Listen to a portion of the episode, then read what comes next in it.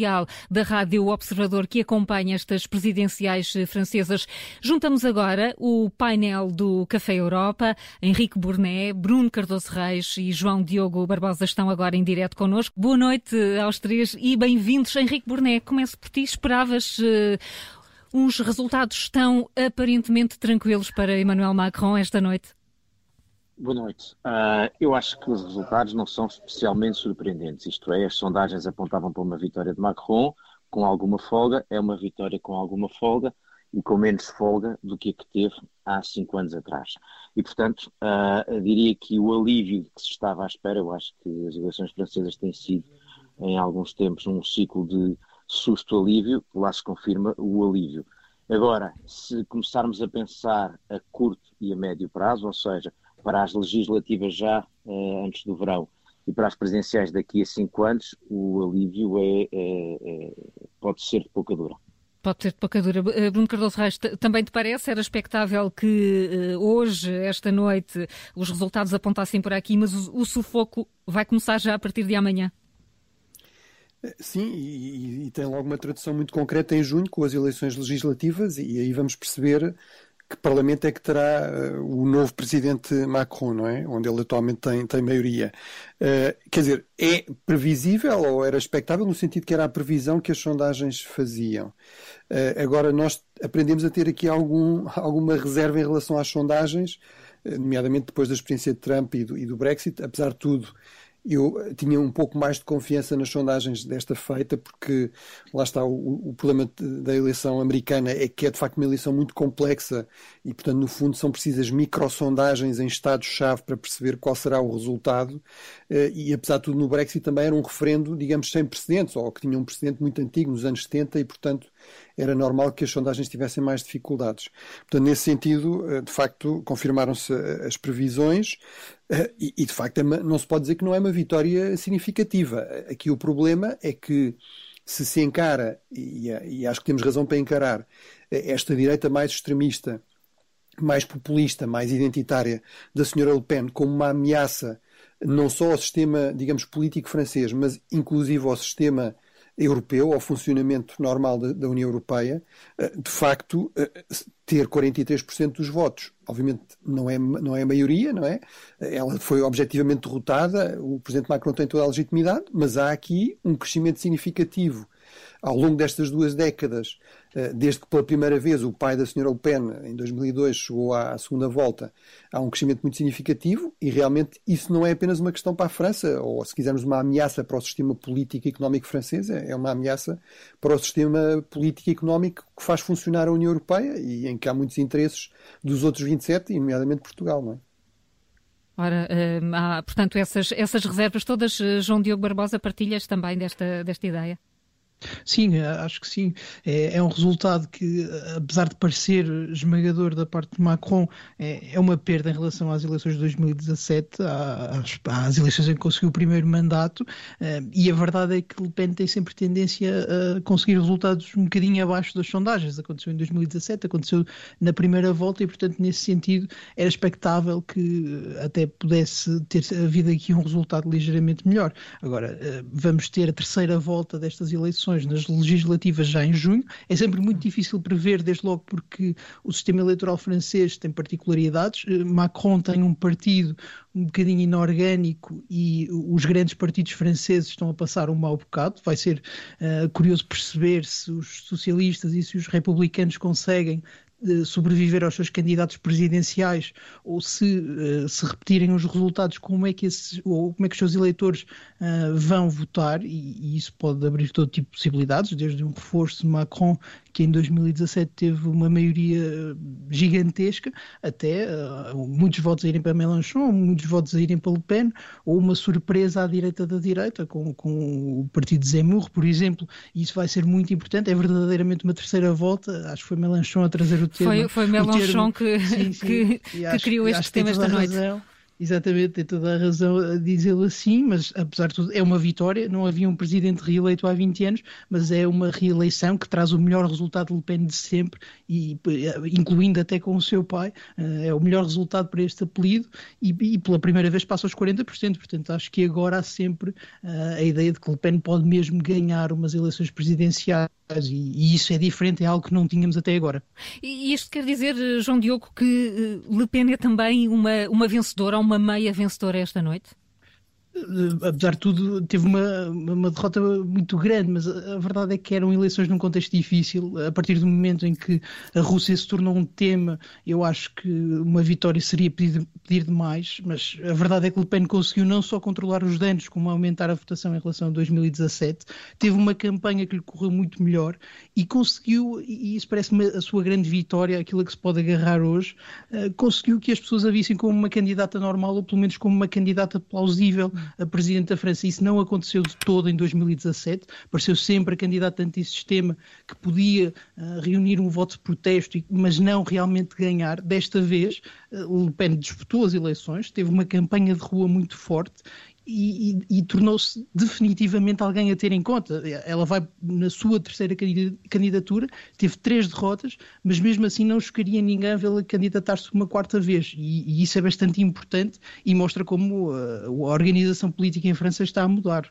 Uhum. Uh, acho que esse é, esse é, o grande ponto e é a grande vitória de Le Pen hoje, se quisermos. Essa, essa acaba por ser uma, uma vitória e muitas vidas para, uh, para Marine Le Pen. Nós também temos aqui a nossa vitória. Uh, Madalena Meyer Rezende está connosco, ao contrário do que eu disse inicialmente. Bem-vinda, Madalena. Obrigada. Uh, olhando, olhando para estes resultados e, e primeira análise, uh, Macron vence, uh, o Henrique Porné foi o primeiro a dizer que também não, não, era surpreend, não surpreendia muito, mas que já estamos habituados a estes suspiros de alívio e a novos apertos. É, estamos, estamos neste ritmo. Estamos é nesta verdade. Fase. É verdade, aparentemente a Frente Republicana voltou a funcionar, não é? Isso de facto é, é de um grande alívio, ou seja, Uh, tanto o Brexit como a eleição de Trump nos deixou frágeis para estes momentos. Uh, de, de, enfim, costumava ser nunca a meia da noite, é? felizmente, é? nunca confiando, exato, e portanto estávamos aqui todos bastante ansiosos, mas de facto 58%, apesar de tudo, é um, é um, é um resultado bastante claro e isso foi muito importante no sentido em que, uh, obviamente que, uh, como os meus colegas já apontaram, uh, o resultado da candidata é muito, de Le Pen é muito impressionante e, e preocupante ao mesmo tempo, uh, mas também é verdade que esta hum, reeleição uh, de, de enfim, do presidente francês, que é uma coisa difícil, como sabemos, os presidentes têm tendência, ou há vários, vários casos de, de presidentes que não conseguiram ser reeleitos, e, portanto, esta segunda vitória de Macron faz-nos, de facto, uh, pensar que esta, que esta frente republicana está enfraquecida, mas que funcionou e que isso de facto é significativo para, uh, para, para, as nossas análises sobre, sobre a França e mesmo sobre a Europa. Também hoje na Eslovénia uh, Janša foi, foi derrotado, mais outro candidato populista, mais outro uh, político populista e foi um bom dia para a Europa. um bom dia para a Europa. Henrique Burnet, uh, de facto, apesar do, do, desgaste, que podemos pensar, apesar do desgaste que, que Macron teve, pandemia, coletes amarelos, é ainda assim um, um, um resultado assinalável capaz de, de, de permitir que Macron consiga um bom resultado nas, nas legislativas de junho? Vamos ver o que acontece nas legislativas Sim. de junho. Eu acho que há aqui um indicador que é o mais preocupante uh, desta, destas eleições. É que há cinco anos atrás Macron foi, embora Le Pen chegar à segunda volta fosse uma surpresa desagradável, Macron era a grande surpresa daquelas eleições, porque era o candidato que nunca tinha sido candidato a coisa nenhuma, que vinha uh, de colaborar com o Partido Socialista e se aparece pelo meio uh, e que derrota tudo, todos os outros e se faz eleger. E, portanto, apesar de tudo, a grande surpresa era aquele candidato. Agora, Macron chega ao fim do mandato com uh, alguma fadiga e com alguns problemas, acabaste de enumerar vários, tem na primeira volta, apesar de tudo, um melhor resultado do que na primeira volta de há cinco anos atrás em número de votos e em percentagem melhor em relação a cinco anos atrás, mas tem do outro lado, eu acho que esse é o problema complicado, e vamos ver o que, o que é que estes valores uh, percentuais querem dizer em termos de número de votos, mas a grande diferença que me parece haver aqui desta vez é que Le Pen, da primeira para a segunda volta, soma mais votos, ou pelo menos percentualmente mais, do que apenas os seus resultados, mais os de Zemmour, que era outro candidato à extrema-direita, e mesmo que fosse o caso, se tivesse somado os, vo os votos de todos os republicanos, portanto, os que votaram em Valérie Pécresse, que não é de crer que fosse esse o caso, ainda assim tinha mais. Ou seja, a dúvida que havia antes destas eleições, isto para chegar à pergunta que colocaste, Sim. a dúvida que havia antes destas eleições era se alguns dos, alguns, se muitos dos eleitores de extrema esquerda transitariam, sobretudo de Mélenchon, para uh, uh, Marine Le Pen. E tudo indica que isso terá acontecido. Ora bem, o que é que isso quer dizer para a segunda volta? Não é provável uma, uma situação semelhante, não é? Quer dizer, não, não haverá sempre essa exceção, mas como o sistema eleitoral francês é a duas voltas, a questão que se vai colocar é que de cada vez que nos vários círculos locais se colocar uh, entre um candidato mais à extrema e um candidato do centro, hum. em quem é que os eleitores vão votar. E, portanto, há aqui um risco. Não é tanto de Mélenchon ganhar, mas de o partido de Macron uh, não, não conseguir chegar ou em primeiro ou em primeiro tão forte. E, além disso, parece, veremos uh, o que é que acontece, mas depois dos resultados eleitorais de há 15 dias, há uma grande dúvida sobre o que é que acontecerá aos socialistas uh, e aos, aos, republicanos de França fora. Portanto, a probabilidade de correr mal deste resultado, não, não corresponder a um bom resultado nas legislativas, é alto. É alta. É alto. Uh, Bruno Cardoso Reis, ouvimos aqui antes, antes do, do Café Europa uh, entrar nesta, nesta emissão especial da Rádio Observador, ouvimos uh, Paulo Rangel ser muito crítico à forma como Macron lidou com os populismos e diz que ele é um dos grandes responsáveis, um dos grandes responsáveis pela, ehm, pela erosão do, do sistema partidário tradicional francês. Vês aqui algum sentido nesta, nesta crítica, nesta observação? Quer dizer, uh, o problema aqui é, mas uh, isso é culpa do Macron ou é culpa da, da realidade? Ou, ou, inclusive é, culpa, é, é, é, digamos, um dado estrutural do próprio sistema partidário francês? É, é, este sistema que o, que o Henrique acabou de escrever, no fundo, todo o sistema político da Quinta República, é preciso lembrar que os franceses no século XX já tiveram três, quatro regimes diferentes, contarmos com Vichy. Uh, portanto, to, to, este, este, novo regime que é criado em 1958 pelo general de Gaulle no fundo visa corrigir duplamente a enorme tendência dos franceses para a fragmentação política e para a ingovernabilidade. E, portanto, uma das formas é através de um presidente que não é o nosso presidente, é muito importante dizer isso, embora às vezes fale do sistema semipresidencial francês, ele, basicamente, o presidente, sobretudo quando tem uma maioria no Parlamento, é na prática o chefe do governo, eh, e, portanto, é por isso que é tão difícil ser reeleito. Eh, na verdade, não há nenhum presidente reeleito desde 2002 e eh, um presidente com maioria na Assembleia não é reeleito desde o general de Gaulle. Eh, obviamente os franceses podem corrigir isso lá está em junho, portanto é bastante provável que de facto o Macron tenha aí problemas, mas a segunda forma de corrigir isso é este sistema em duas voltas para as eleições para o Parlamento, que é muito raro. Ao contrário de, de, para as eleições presidenciais, é bastante raro este sistema e, no fundo, torna fundamental esta ideia do voto útil, ou seja, qual é o partido que à esquerda ou à direita tem mais hipóteses de ser eleito. Ora, isto está de facto muito difícil de prever. Eh, eu estava aqui a olhar para os números em eleições presidenciais. Em 2012, o, o, no fundo, o Partido Socialista e os, eh, os herdeiros do o Partido Herdeiro do Gaullismo, da direita francesa, tiveram em conjunto 55% dos votos. Em 2017 tiveram 26%, apesar de terem perdido, digamos assim, para o Macron. Em 2022, os dois juntos tiveram 6,5%. Portanto, isto confunde de facto o cálculo das coisas. Agora, voltando ao ponto levantado pelo, pelo Paulo Rangel, aqui a questão que se escuta hoje em dia é será que ainda temos aqui uma polarização, sobretudo de esquerda-direita, ou será que o caso do Trump ou eh, estas transformações em França apontam cada vez mais para uma polarização entre globalistas, digamos, cosmopolitas, eh, europeístas, no caso da, da Europa, eh, contra nacionalistas, identitários, protecionistas? Eh, eu acho que, de facto, a polarização esquerda-direita não deixa de ter, eh, de continuar a ser importante até certo ponto. Ou seja, é isso que explica, por exemplo, que os eleitores do Mélenchon não foram todos votar na senhora Le Pen. Eh, se fosse pela lógica globalismo, proteccionismo ou globalismo, nacionalismo Exatamente. económico, teriam, teriam ido votar.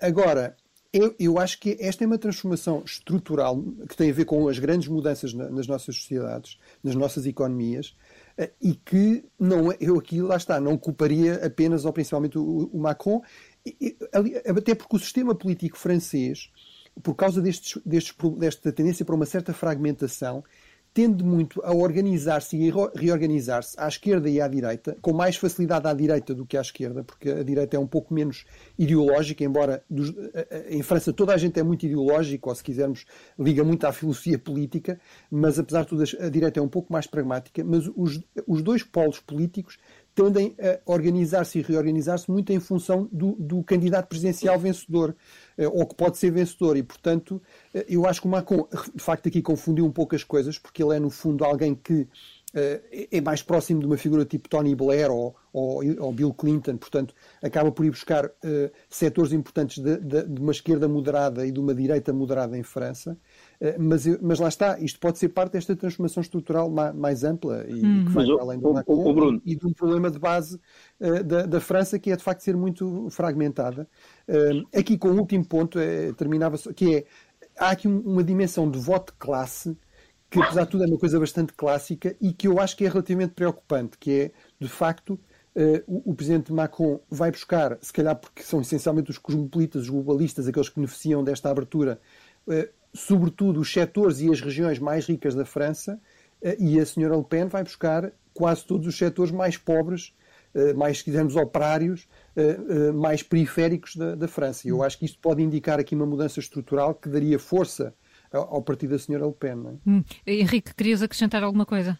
Eu, eu estava, estava, aqui a, a, acompanhar o Bruno, mas a chamar a atenção para um aspecto que parece que pode ligar com aquilo que o Paulo Rangel estaria a dizer, que é, há aqui uma corresponsabilidade, eventualmente, Macron por duas vias há um, há um terceiro aspecto da responsabilidade, que está a apontar e bem, para os outros partidos, que, enfim, uh, socialistas e, e, conservadores tinham a obrigação de ir à procura das, su, do, das suas propostas. Mas a verdade é que, um, Macron foi cooptando alguns dos melhores desses partidos, criou esta ilusão de que, na final, era possível um grande centro que tanto vai à esquerda como vai à direita, ou tem coisas mais à esquerda, mais à direita, e, por outro lado, uh, o facto de, tal como no passado outros, outros em França já fizeram, de criar um partido à sua imagem, à sua imagem partido para si, mas uh, o facto de sair não vem de nenhum dos partidos, não vem da tradição, portanto, ele, de, certa modo, também é, de certo modo, também é um extra-sistema. Portanto, nesse sentido, também contribui um pouco para a ideia de que a reforma do sistema se faz vindo de fora. Nesse aspecto, eu, eu percebo por onde é que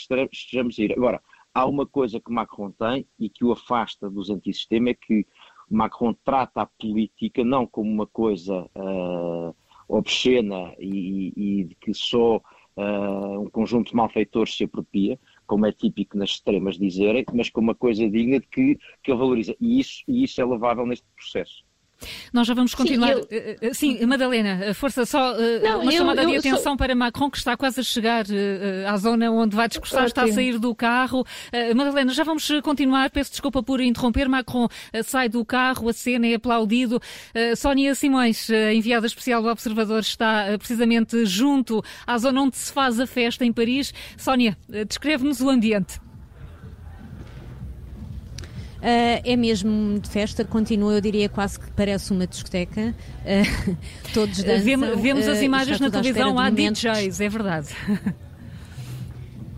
Sim, há um DJ. Mal se soube o primeiro resultado da primeira projeção, ouviu-se logo a música We're Gonna Celebrate, foi logo para abrir e, e, ele continua como se fosse uma discoteca, todos dançam com, com bandeiras e à espera do momento que está prestes a acontecer, que é a chegada de Emmanuel Macron. Eh, e não consegues hum, perceber que pessoas estão nesta altura, porque logo no início desta nossa emissão especial uh, dizias eh, que estavam mais de mil jornalistas no local. Quem são os, os apoiantes Sim. de Macron que querem passar a noite na rua, ao som da música e à espera do discurso? Consegues perceber quem são estas pessoas? Olha, há de, há de tudo. Não, não são só.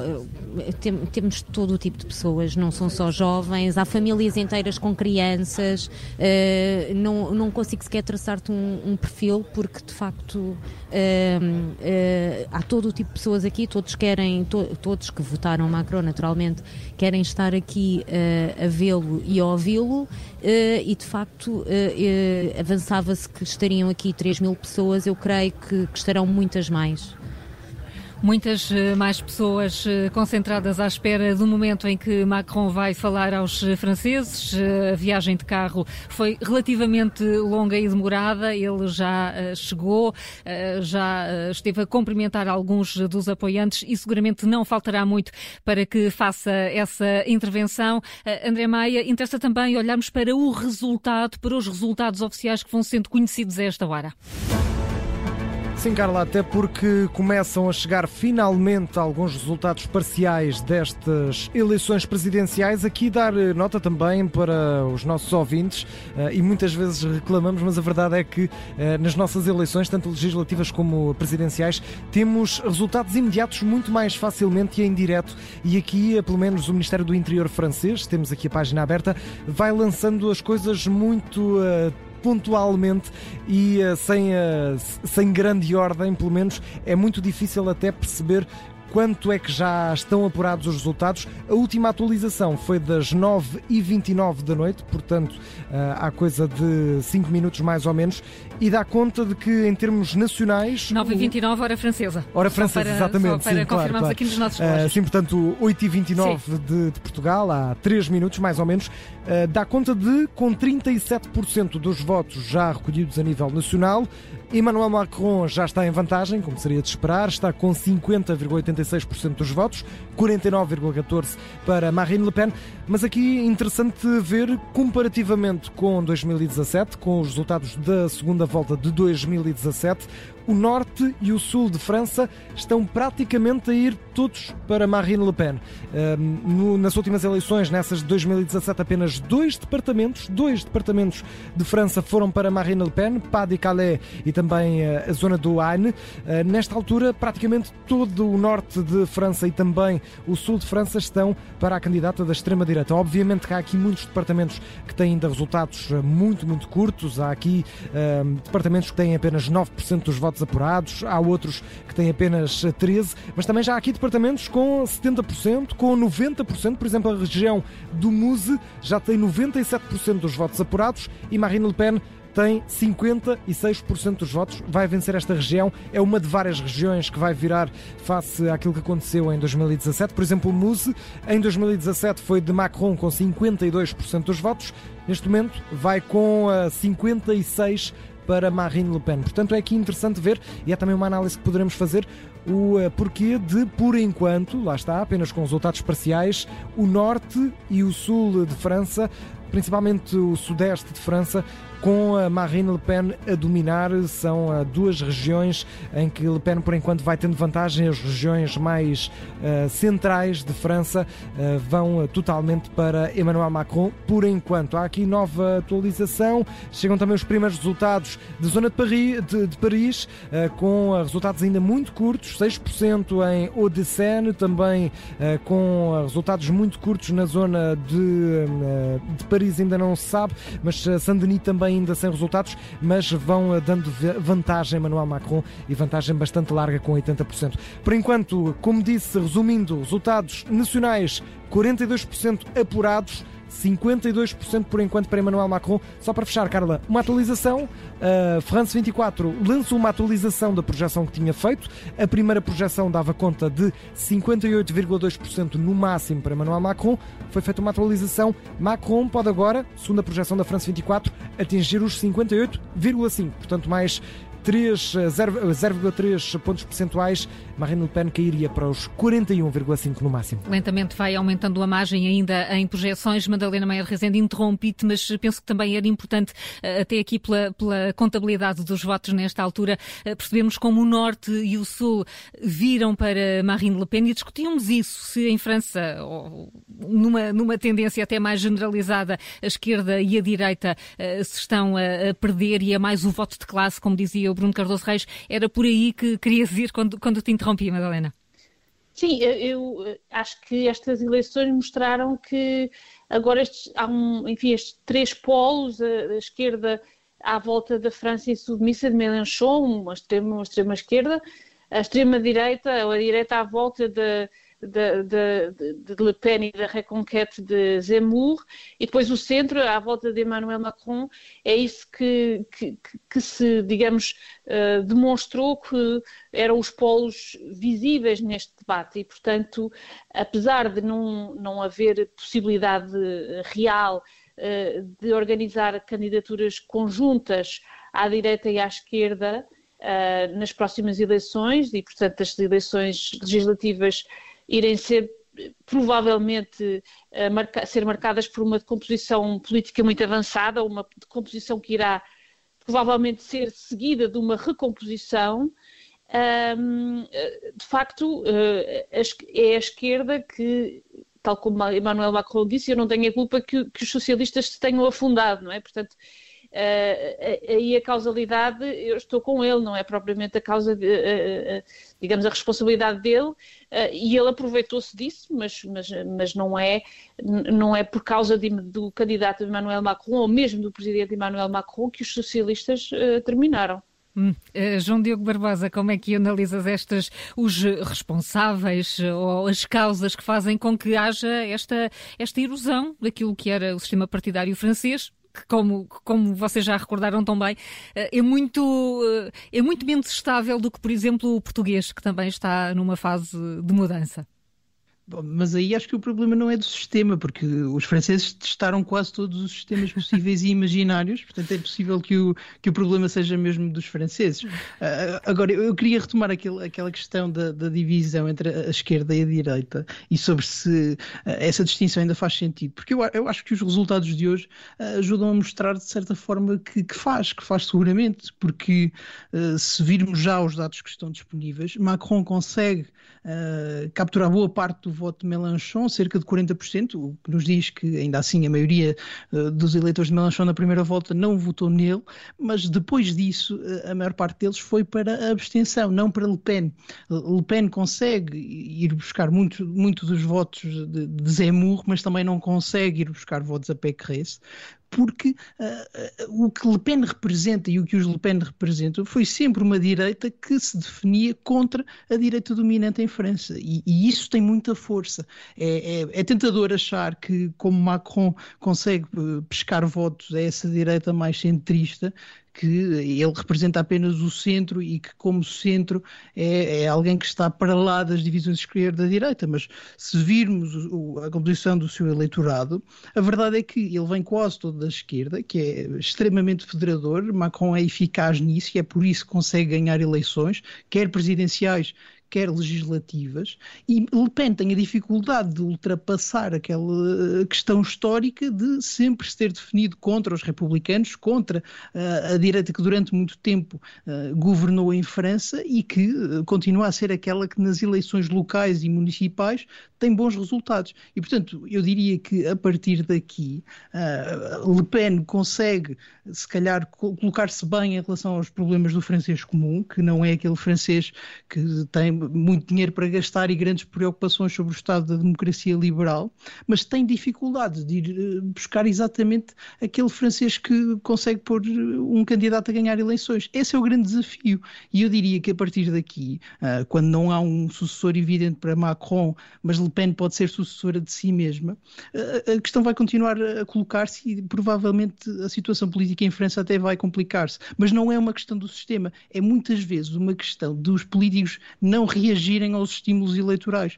Uh, Macron, eu acho que Paulo Rangel nisso tem razão, foi sempre uh, alguém que lutou por essa divisão, que muitas vezes a forçou, por exemplo, na questão religiosa, uh, há um momento definidor nesse, nesse tema do, do, seu primeiro mandato, é aquele em que o ministro do Interior diz a Marine Le Pen num debate, você não pode ser tão simpática com o Islão, porque isso, isso não é aceitável. E a partir do momento em que Macron dá força a esse discurso, dá, dá gás a essas ideias, elas tornam-se mais consensuais, mais definidoras da cultura francesa e não de um dos lados da questão política, e de certa forma eh, Mélenchon, Le Pen vão continuar sempre a ter bons resultados porque Macron não federa ao centro, Macron é extremamente eficaz a ganhar eleições para si próprio. Esta, esta ideia curiosa, eh, ouvindo o João Diogo Barbosa uh, e vendo o que uh, os canais de televisão franceses estão nesta altura a transmitir, Macron já chegou ao local onde vai discursar e fez uma longa caminhada acompanhada pelas câmaras de televisão, de mão dada com a mulher, com a primeira-dama, rodeado por muitos jovens e assim estiveram largos minutos caminhando com as câmaras a mostrar e agora mais diluído na multidão vai cumprimentando um a um as pessoas pessoas eh, que se aproximam, a cena, sorri eh, e caminha muito lentamente para esse momento, que vai ser o, o momento basicamente final desta, desta noite eleitoral. Um discurso de apelo à unidade, com muitas referências a todos aqueles que não votaram em eh, Macron. Uh, Henrique Burnet, o que é que te pareceu esta intervenção do presidente francês? Uh, Chama-me a atenção exatamente aquilo que acabaste de mencionar, as menções aos que não votaram. Ou seja, eu acho que foi obviamente um discurso de vitória, mas mais do que um discurso de vitória, foi um discurso de alguém a quem foi dada uma nova oportunidade. Uh, e, portanto, eu acho que se notam três menções: a menção na história da nação ecológica, uh, que é uma maneira de tentar falar aos jovens e aos eleitores mais à esquerda. depois, a ideia de reparar a divisão, e há aquele momento em que ele diz: Eu, eu percebo a decepção dos que votaram em Le Pen e, e, a, população, e a multidão começa a popar. Ele diz: não, não, temos que perceber estas pessoas.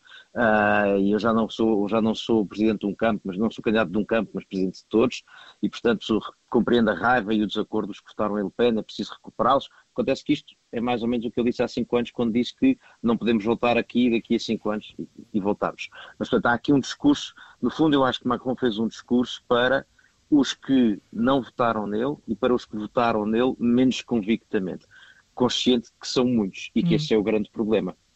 E isso, de facto, houve aqui, eh, Bruno Cardoso Reis, algum déjà vu. O discurso de há cinco anos também apelava muito e, e, e tentava refletir muito sobre aqueles que não votaram nele.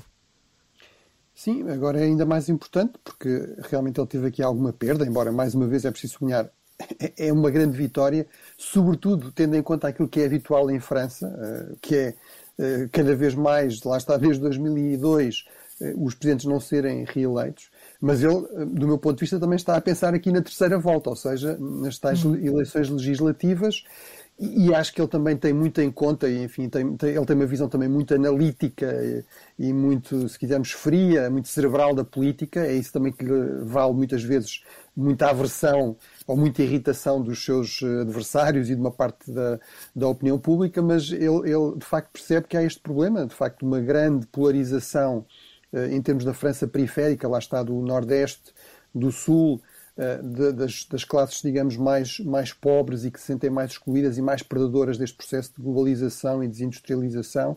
Ele tem feito alguns esforços até para contrariar isso. Apesar de tudo, se nós formos ver, a França é dos países europeus com um Estado social mais forte, com um Estado mais forte em geral. Eh, o Presidente Macron reforçou alguns apoios sociais, por exemplo, a questão, sobretudo, o apoio às crianças mais pobres, a questão da educação, portanto, há aí um certo. Não é verdade que isto seja só retórica, Agora, o problema é até que, é até que ponto é que, é que isso é realmente eficaz, não é? Eh, e esse será aqui o grande teste na, na, na segunda volta. Eh, eu acho que ele, as palavras certas ele diz, não é? Uhum. Portanto, lá está, este ser presidente de todos os franceses, esta ideia de não vamos rejeitar estas pessoas, os eleitores da Le Pen.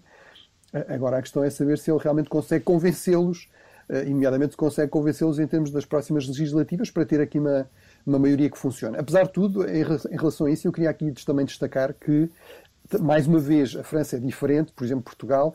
O presidente francês, mesmo em coabitação, mesmo quando tem uma maioria de outro partido no Parlamento e, portanto, tem um primeiro-ministro que não, não escolheu, eh, que é de um outro partido, tem muitos poderes eh, no, no campo da defesa e da política externa. E, portanto, pelo menos a esse nível, eh, e, e, também da, da, relação com a Europa, embora a relação com a Europa hoje em dia, com, com, as instituições europeias, cada vez mais é transversal a todos os ministérios, e portanto aí não, não, é, não é tão verdade assim, mas apesar de tudo o Presidente tem uma capacidade grande de dar aqui algumas garantias maiores de, de estabilidade. Em relação ao, ao sistema político, eu acho que estas eleições legislativas que ele esteve a preparar com este discurso um, vão ser um pouco um teste até que ponto é que o Macron consegue ser uma figura um pouco parecida ao de Gaulle, ou seja, eu recordo que o de Gaulle era igualmente uma, uma figura que tinha enorme rejeição em muitas uh, fações do, do, do, eleitorado francês, era, era odiado.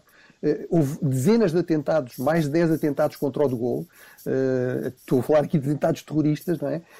E, mas ele conseguiu, de facto, fazer uma recomposição do sistema político conseguiu, no fundo, anular completamente a esquerda francesa que existia na altura, ou enfraquecê-la muito, e sobretudo a direita francesa que existia na altura, e criar um novo grande partido em torno de si que acabou por se enraizar. No fundo, vamos ver se isso é possível com o caso de Macron. Eu acho que é menos provável. Apesar de tudo, o de tinha outra, outro histórico por trás, não é? Tinha sido líder da resistência contra os nazis, era um general, etc. O Macron, de facto, não tem esse, esse passado. O, facto, o seu passado até gera também rejeição, ser banqueiro, ter, ser uma espécie de, de, jovem prodígio, sem também um, um grande currículo político. Eh, mas, mas teremos de ver isso. Mas eu acho que eu leria sobretudo este discurso em termos de começar já a preparar também a campanha, não só a governação, mas a campanha a para campanha. as legislativas de junho. Todos os, eh, ou seja, os dois candidatos eh, destas eleições de hoje e os outros também já se estão a perfilar, sintomático Zemmour e Mélenchon terem sido tão rápidos também a fazer, a fazer comentários aos resultados. Madalena Meyer Rezende, eu acho que foi um discurso bastante clássico, não é? De, uhum. de, de vitória, um discurso de, uh, enfim, anunciar que é, que é o presidente de todos os franceses, mas obviamente que uh, está a pescar olhos eh, ao, ao eleitorado e, e está a, a, preparar. Eu acho que não se pode subestimar a ressaca pós-eleitoral que é provável uh, que ocorra entre o, o, os, os eleitores dos, dos candidatos eliminados, não é? Se esses foram, enfim, recrutados por esta frente republicana uh, contra Le Pen, é bem provável que eles estejam um pouco cansados desta, enfim, deste, deste exercício. E, portanto, um, ehm, eu acho que estão, há muito medo por parte uh, de, do Presidente, mas obviamente todos os candidatos, que esta abstenção que realmente já subiu, foi, foi numa segunda volta uma das abstenções mais altas que alguma vez houve em França e que esta aumenta ainda mais um, Uh, e chegue eventualmente a um recorde de 50% uh, uh, ou mais de 50% que foi, que foi a abstenção em 2017 nas eleições legislativas. E portanto eu penso que esta, eh, que esta tentativa de, não, de, de, tentar não desmobilizar o eleitorado é uma, é uma tentativa bastante clara por parte de todos os candidatos que, que têm medo que, de facto, que haja esta, esta ressaca e esta, este cansaço da política. Hum, João Diogo Barbosa, uh, rapidamente as presidenciais uh, terminaram na noite e começou a campanha para, para as legislativas. também sentiste isso no discurso de Macron? Sim, pareceu-me que Macron tem todo o interesse em que a campanha das legislativas não aconteça, que seja uh, um assunto um bocadinho suporífero, porque Macron tem neste momento uma maioria gigantesca no Parlamento, tem 350 lugares. Em segundo e terceiro estão os socialistas e os republicanos que tiveram péssimos resultados. Uh, o sistema tal como está construído prejudica muito uh, o eleitorado de Mélenchon e de Le Pen e, portanto, a Macron interessa que a campanha não seja uma, uma questão extremada, que leve muita gente às urnas e que o, o, voto acabe por ser extremado como é sempre nas presidenciais, porque são eleições muito pessoais. E, portanto, Macron teve um discurso magnânimo, não foi brilhante, ninguém ficou particularmente entusiasmado com as palavras e eu acho que essa pode ser muitas vezes a tentação uh, de Macron, que é de eu estou numa posição ideal do ponto de vista político. Eh, interessa-me não fazer grande campanha, vimos isso na primeira volta, não correu muito bem, mas percebo a estratégia agora para as legislativas, ao contrário dos restantes candidatos. Até Le Pen teve um discurso muito agressivo. Uh, Macron vai querer que eh, esta, esta campanha para as legislativas seja muito discreta, seja sobretudo sem casos que o possam ameaçar, e acho que esse discurso vai mostrar isso mesmo. Este discurso vem mostrar isso mesmo, aliás. Ora, ficou muito para abordar as consequências desta eleição para a Europa, a forma como ehm, eh, esta, esta vitória pode ou não ajudar a, a, a, contribuir para a discussão sobre, sobre os populismos, enfim, mas para isso, Henrique Burné, Bruno Cardoso Reis, João Diogo Barbosa e Madalena Meira Rezende, vamos aguardar pelo Café Europa desta semana, seguramente terão muitos temas para abordar. Para já, despeço-me de vós, obrigada, boa noite pela, e, e obrigada pela análise deixada aqui.